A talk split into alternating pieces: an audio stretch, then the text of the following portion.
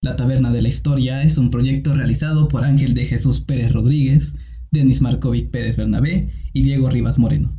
La información proporcionada es el resultado de investigaciones, dudas, conocimiento, interpretaciones o saberes que tienen como responsabilidad a quien las emite. La Taberna de la Historia es un programa de divulgación histórica, pero no garantiza ni se hace responsable que sea considerado como clase cuando no lo es. La historia es amplia, por lo que la información que sea hablada o discutida puede variar.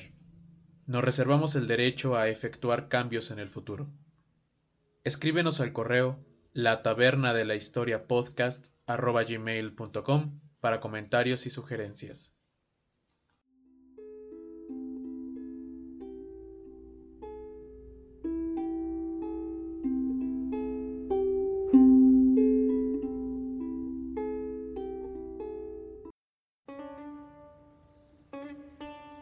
Hola, hola a todos los que nos están escuchando.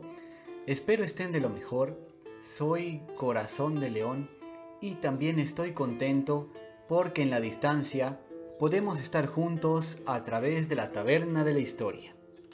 Yo en esta ocasión voy a contarles un poco de un oficio que en nuestra actualidad ha perdido esa relación con nuestra cotidianidad, pero que en la Edad Media era de una importancia muy grande es un oficio tan antiguo, pero que perdura en nuestro presente, y que la mayoría de historias, películas y videojuegos medievales o de fantasía seguramente aparece porque aparece, aunque no es un guerrero ni un rey. Los jugadores de Warcraft, por ejemplo, no me dejarán mentir. ¿Quieren saber de quién se trata? Pues seguro que conociendo un poco el sonido de su trabajo, lo identificarán. Vamos a escucharlo.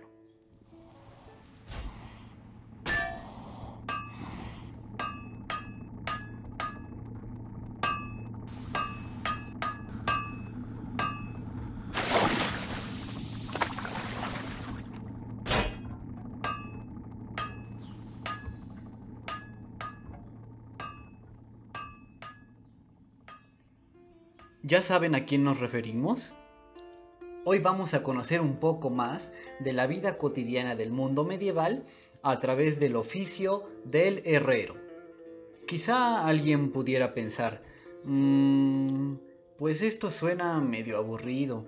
¿A mí en qué me interesa saber de los herreros? Pues es que precisamente de esta forma nos damos cuenta que para nosotros puede ser algo irrelevante, pero para aquella época eran de los trabajos más indispensables así que les pido que le den una oportunidad. Por eso les decía que quizá ahora esta actividad ha salido un poco de nuestra vida diaria, porque mucho del trabajo de estas personas ahora es cubierto por empresas que fabrican y ofrecen sus productos de una forma industrial. Y no es así como que nuestra mamá nos mande con el herrero, ¿verdad? Claro que no está de más recordar que los herreros son quienes trabajan el metal y forjan el hierro para crear diferentes objetos que utilizamos. Pero que como ya platicábamos, por la modernidad, los herreros tradicionales se han visto limitados a crear rejas, barandales, algunas herramientas, artículos decorativos o religiosos. Sin embargo, en la Edad Media, estos eran muy muy apreciados y completamente necesarios. En primera porque fabricaban las armas que necesitaban los caballeros y soldados para la guerra, así como también las herramientas para todo el ámbito de la agricultura y el campo. Los herreros realizaban los instrumentos para el uso cotidiano y se convirtieron en personas importantes en las villas y pueblos, y obviamente todo señor necesitaba de un maestro herrero en sus dominios. Aquí quisiera recordar, si es que ya la vieron, y si no, recomendarles la película de Cruzada, El Reino de los Cielos, del famoso director Ridley Scott, y protagonizada por Orlando Bloom y Eva Green, porque precisamente el protagonista, llamado Belian, es un herrero en una pequeña villa de Francia que por azares del destino parte a Jerusalén a defender los santos lugares del dominio de los sarracenos. Y pues ya no quiero contarles más para que se den en verdad la oportunidad de verla. Pues decíamos que este oficio es tan antiguo porque surgió cuando los hombres aprendieron a trabajar los metales. Esto es, hace demasiado tiempo, cuando los seres humanos aún vivían en el periodo prehistórico y comenzaron a utilizar el cobre, el bronce y el hierro para sus utensilios y armas, y así continuaron adquiriendo un gran valor, pues ya desde la antigüedad la herrería tenía un papel incluso entre los dioses. De esta manera encontramos a Hefesto, el dios griego herrero, quien incluso fabricaría los rayos para Zeus. En los mitos nórdicos tenemos a los enanos, esos seres barbudos y de mal carácter, asociados con las piedras, los metales y la forja, y que Tolkien, en la historia del Hobbit, retrata muy bien. De esta manera, pienso que podemos comprender por qué en la época medieval los herreros eran imprescindibles en la sociedad. Ellos fundían en muy altas temperaturas el hierro que se extraía, para después irlo enfriando en agua y poco a poco moldearlo, principalmente golpeándolo contra un yunque.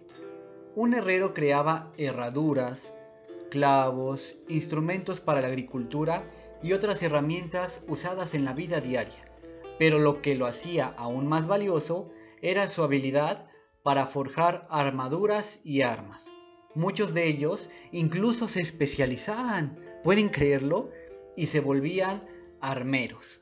¿Qué es esto? Pues herreros dedicados a la elaboración y reparación de armas y escudos. Un caballero era sin duda limitado sin su espada. ¿Y quién la fabricaba? Pues el herrero. ¿Quién también hacía las picas, manguales y puntas de flecha para los arqueros? El herrero era tan importante que su casa estaba muchas veces al lado del castillo del rey o señor, para evitar que cayera en manos enemigas, por lo que algunos comenzaron a firmar sus piezas para que se supiera su procedencia. Incluso hay espadas que tienen la marca del herrero que las fabricó. Así que si te gustaría vivir en la Edad Media sin el peligro de combatir en batalla, ser herrero hubiera estado de lo mejor. Los herreros solían tener una vida muy decente. En los pueblos pequeños generalmente solo había uno, mientras que los que vivían en ciudades más grandes se hacían miembros del gremio local para fijar precios y organizar el trabajo. O sea, se ponían de acuerdo y uno fabricaba herramientas para el campo, otro utensilios para el hogar, mientras que otros las armas. Además, tenían uno o varios aprendices que le ayudaban en su trabajo, a cambio de ir aprendiendo el oficio claramente. Por eso eran maestros, hasta que estaban listos para abrir sus propias tiendas o quedarse con la de un maestro que después de unos ahorritos estaba listo para dejar de trabajar. En fin, también es bonito conocer un poco de la vida de personas comunes que vivieron hace siglos Quizá nosotros tenemos todo más fácil y a la mano, y no tenemos que preocuparnos por muchas cosas. Pero de esta forma, la historia nos ayuda a tomar conciencia de que las comodidades de nuestro presente han sido gracias al desarrollo, esfuerzo, lucha y trabajo de otros hombres y mujeres en el pasado, y que así como estaban los reyes, nobles y caballeros, también estaba la gente común, que con su trabajo mantenían la unidad para que la sociedad medieval coexistiera. ¿Y a ustedes qué les pareció?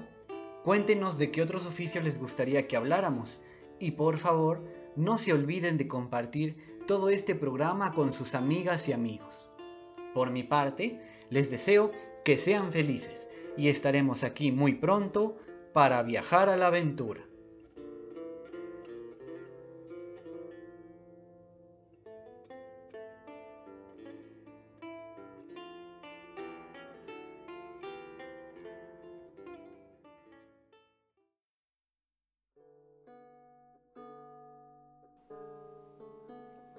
Los médicos. En el antiguo Egipto, específicamente en épocas del Antiguo Egipto, los médicos gozaron de gran renombre. Podrían tener dentro de la civilización cargos jerárquicos superiores a los de un simple médico, títulos como por ejemplo administrador de los médicos, uno con autoridad sobre los médicos, superintendente de los médicos, inspector de los médicos, jefe de los médicos y superintendente de los dos lados del barco de médico de palacio. Aunque claro, estos probablemente debían de tener labores meramente administrativos.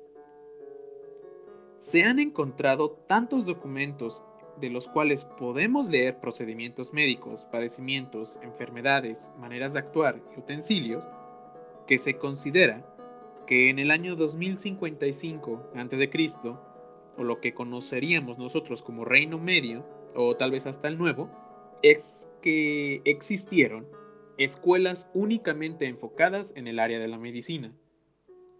Para los egipcios, los Zenu, es decir, los médicos, no solo es quien investiga y recopila remedios para curar y establecerlos en los papiros, sino que además también los pone en la práctica.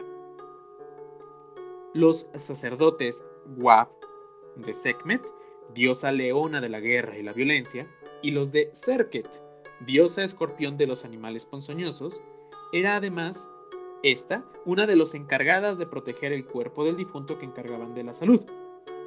Pero además, también había un tercer grupo, los Sau, es decir, magos, que intentaban que las enfermedades abandonaran al paciente. A ver, a ver, en primer lugar, ¿qué tiene que ver la diosa Sekhmet? Dentro del mito de la destrucción de la humanidad, los humanos se rebelaron contra el dios del sol, Ra, y éste envió a su hija, Sekhmet, a destruirlos. Por diversas situaciones, Ra se arrepintió y envió a Tot para que detuviera la matanza. El dios Ibis de la sabiduría emborrachó a la diosa con cerveza de color rojo que ella tomó ansiosa, pensando que era sangre, al despertar ebria, la diosa se había apaciguado y los humanos se salvaron de su destrucción. La ira de la diosa se identificó con los estallidos de peste o epidemias en general, porque la diosa causaba la enfermedad al desencadenar a sus funestos y terribles mensajeros, pero después la sanaba al hacerlos volver.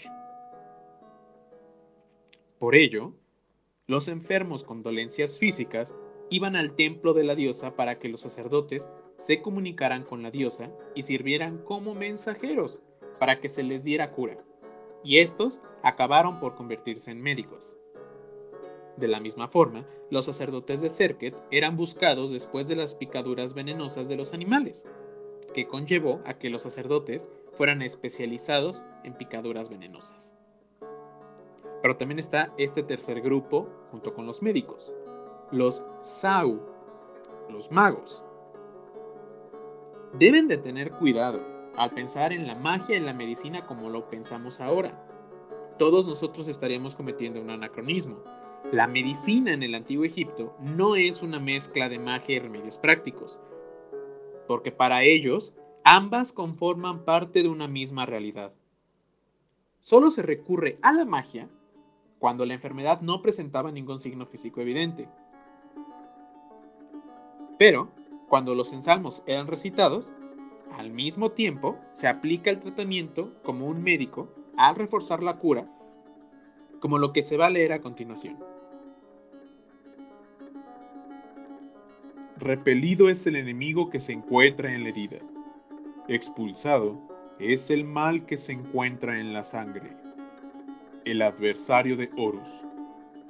En cada lado de la boca de Isis este templo no se viene abajo. No hay enemigo de los conductos en el interior.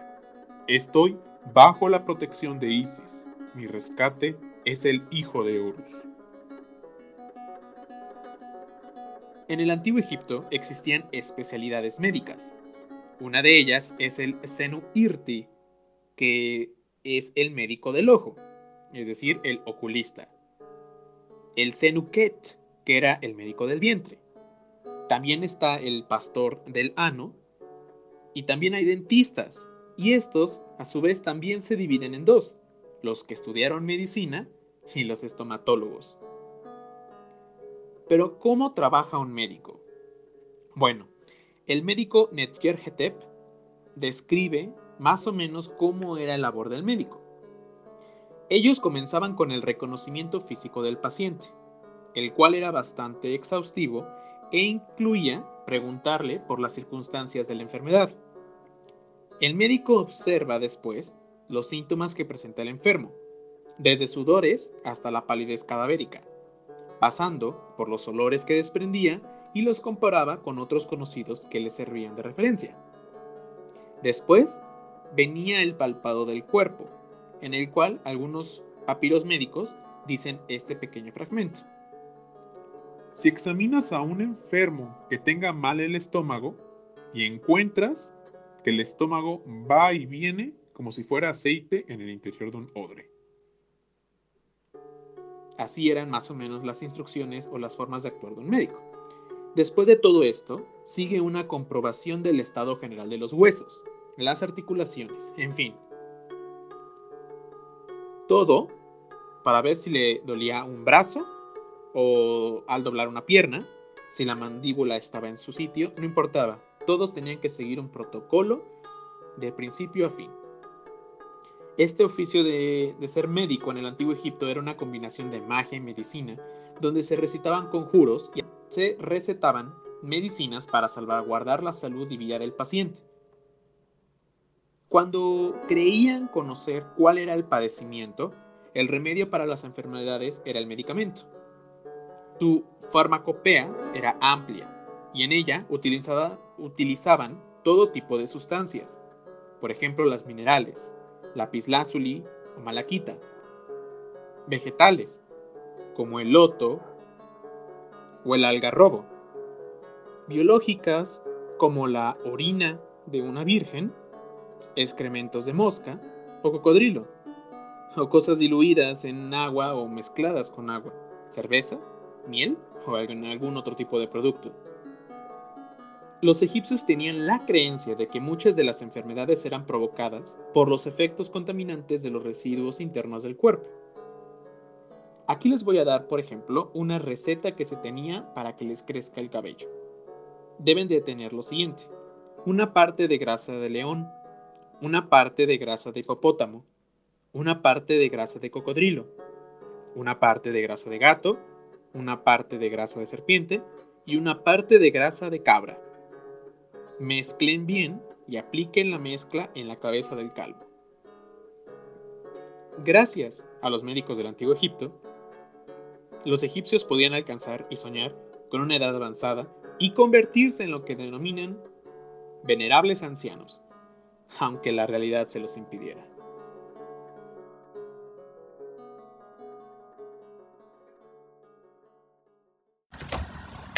Hola, soy Denis Markovic y no sé si ustedes alguna vez habían preguntado qué es un cosario.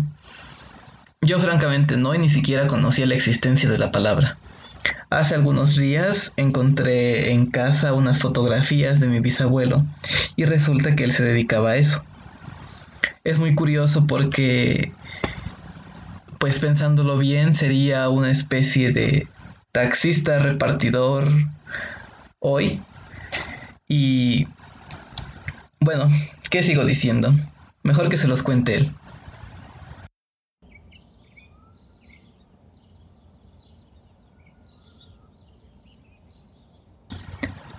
Farolito que alumbras apenas mi calle desierta. Cuántas noches me viste llorando llamar a su puerta, sin llevarle más que una canción un pedazo de mi corazón, sin llevarle más nada que un beso friolento, travieso, mm, mm, amargo y dulzón. Oh, hola, buenas tardes. Eh, mire, yo voy a San Fernando, pero... Pues sí, me puedo, me puedo desviar a Santa Marta. Súbase que nos vamos. ¿Cómo le va? Qué bueno. Pues a mí no tan bien, pero realmente no me puedo quejar. Ya ve como dicen los abuelos, mientras tengamos salud es más que suficiente. Creo que está en general el trabajo pues no está mal. Por ejemplo, ahorita que ya están llegando las cosas estas que llaman inyecciones y todas esas cosas, eh, es mucho más sencillo para mí, porque tengo trabajo. Entonces, creo que está bien. Eh, ¿Quiere que le cuente bien qué es lo que hago? Bueno, no tiene nada de especial.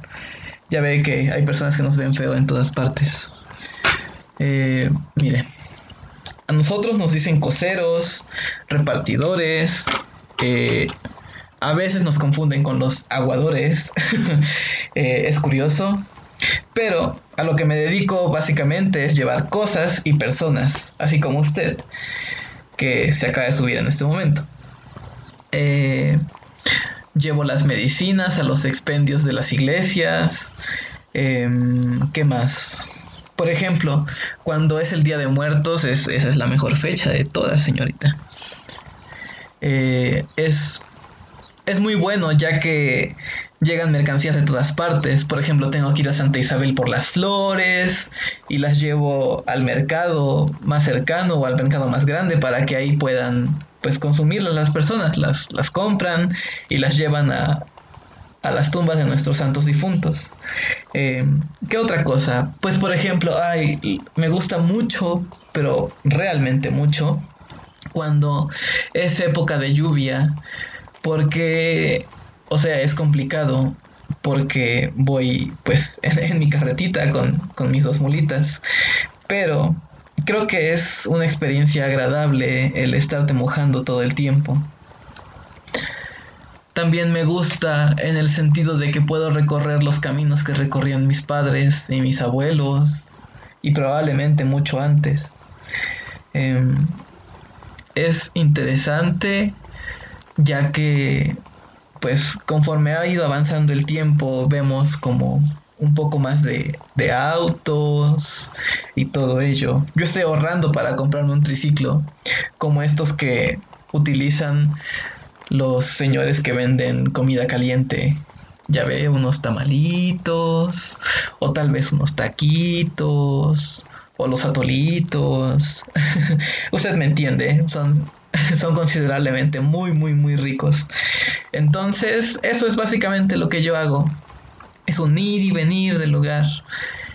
Hablo mucho, como, como ya se dio cuenta, y pues con esto mantengo dignamente a mi familia. Yo trabajo para la cocería que está en la calle del corazón, que está a un lado de la iglesia del Sagrado Corazón de Jesús, como pues como su nombre lo dice.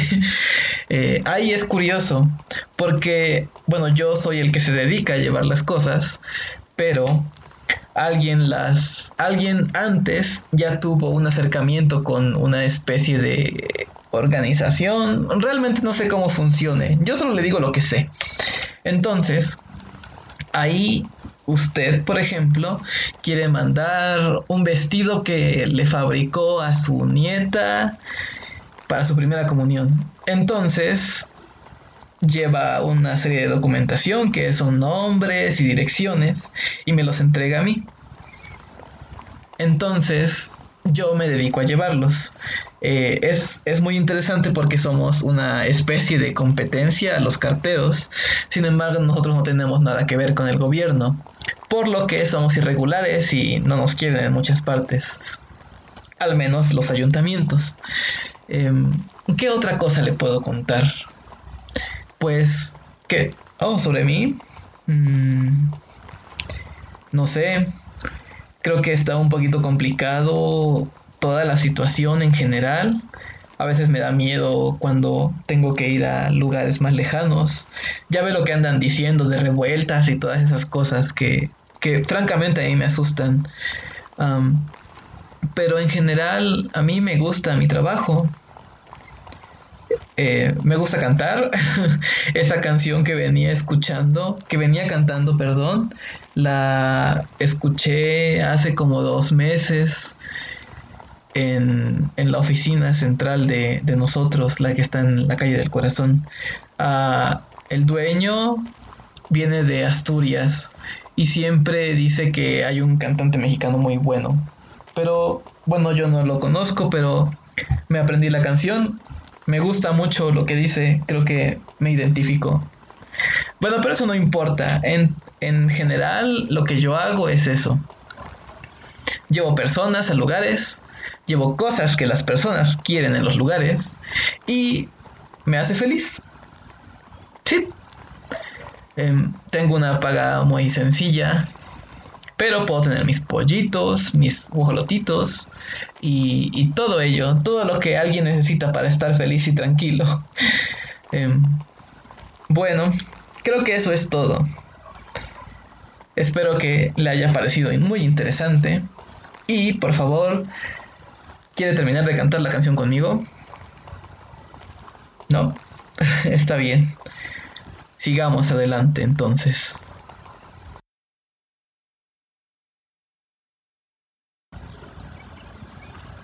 Esperamos mucho les haya resultado interesante cada una de las participaciones y nos escuchamos la próxima semana. Muchas gracias.